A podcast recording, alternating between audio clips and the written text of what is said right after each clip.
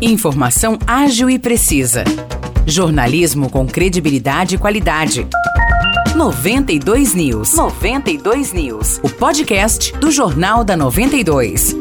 Olá, tá começando mais um episódio do podcast 92 News. Eu sou Nicolas Santos e tô aqui com o Morrice Projan. Tudo certo, Morrice? Olá, Nicolas, tudo certo? Vamos lá então falar das notícias do dia em nossa região. Foi adiado o julgamento dos empresários envolvidos no acidente que causou as mortes do técnico de futsal Foguinho do Rio e da jogadora Paloma em São João. O caso aconteceu há quase 10 anos. Pois é, Nicolas. O júri, que era para ocorrer ontem, em Mogi Guaçu, foi remarcado para 19 e 20 de abril porque a defesa dos réus Paulo Noronha e André Sanches não compareceu à audiência. Segundo a assessoria de imprensa do escritório Bialski Advogados Associados, que é o responsável pela defesa, o advogado advogado Daniel Bialski está com uma restrição médica e por isso não pôde ir ao júri. A defesa alegou que Bialski passou por uma cirurgia de emergência e no dia 15 de fevereiro pediu o adiamento do júri, solicitação que não foi aceita pela justiça. Ontem, nenhum dos outros quatro advogados de defesa envolvidos no processo compareceu, por isso eles foram multados em 10 salários mínimos cada. O juiz também determinou a indicação de um advogado pela assistência judiciária, que poderá estar presente nos dias 19 e 20 de abril para participar da audiência, caso os advogados dos réus não compareçam novamente. Em nota, a assessoria do escritório informou que o advogado Daniel, em nota, a assessoria do escritório informou que o advogado Daniel é o único habilitado a exercer a defesa dos réus. Desse modo, os demais advogados que estão na procuração são apenas assistentes. Só relembrando, Nicolas, que o julgamento que aconteceria ontem é referente a um caso que aconteceu em 13 de julho de 2013. Os empresários respondem ao processo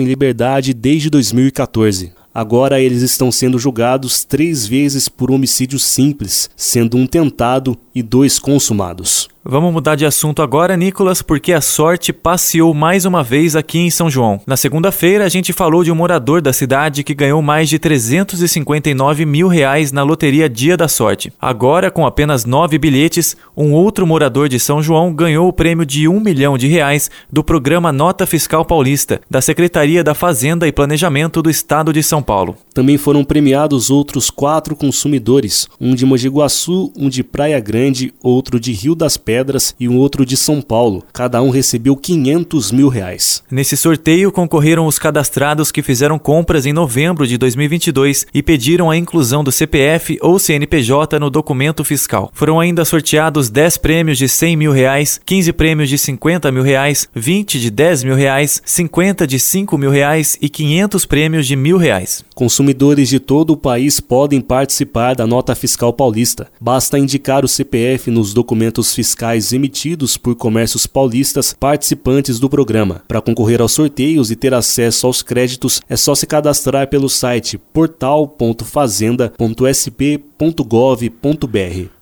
Vamos agora para Vargem Grande do Sul, porque o município realiza hoje mais uma ação da campanha Março Lilás de combate ao câncer de colo de útero. Das 5 horas da tarde às 8 horas da noite, as equipes de saúde vão realizar a aferição da pressão arterial, glicemia capilar, avaliação de peso e altura e a coleta de exame Papa Nicolau. A ação desta quarta-feira acontece no Centro de Atendimento à Mulher e nas unidades de saúde da Vila Santa Terezinha, da Vila Polar e do Jardim Iracema. O agendamento para os serviços pode ser feito diretamente nas unidades unidades de saúde de Vargem ou por telefone. E fechando o episódio de hoje, comerciantes e moradores da rua Ratcliffe, no bairro do Pratinha, em São João, estão insatisfeitos com uma mudança feita na via. Parte das vagas de estacionamento que ficavam de um dos lados da rua foi retirada após uma nova pintura do solo. E Nicolas, segundo os comerciantes da área, a alteração dificulta a vida dos clientes que querem estacionar. Eles ainda destacam que não foram avisados sobre a mudança. Morrice, entre os moradores, a dificuldade aparece na hora de receber visitas. Precisam estacionar em ruas mais distantes. O pessoal da rua Ratcliffe ainda apontou que depois da mudança, os motoristas passaram a dirigir em velocidade mais alta, uma vez que, como não há mais carros estacionados, sobra mais espaço para os veículos circularem.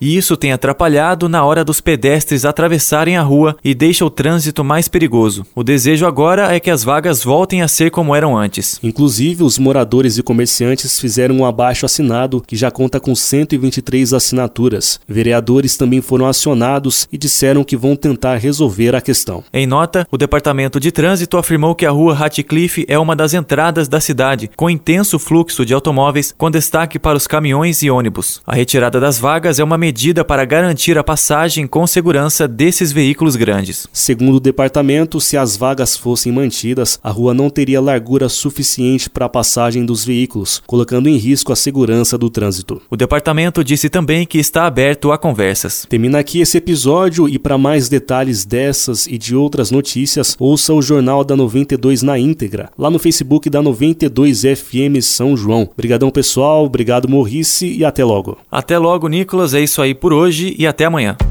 Para mais notícias de São João da Boa Vista e região, acesse 92fm São João.com.br ou siga 92fm São João nas redes sociais. 92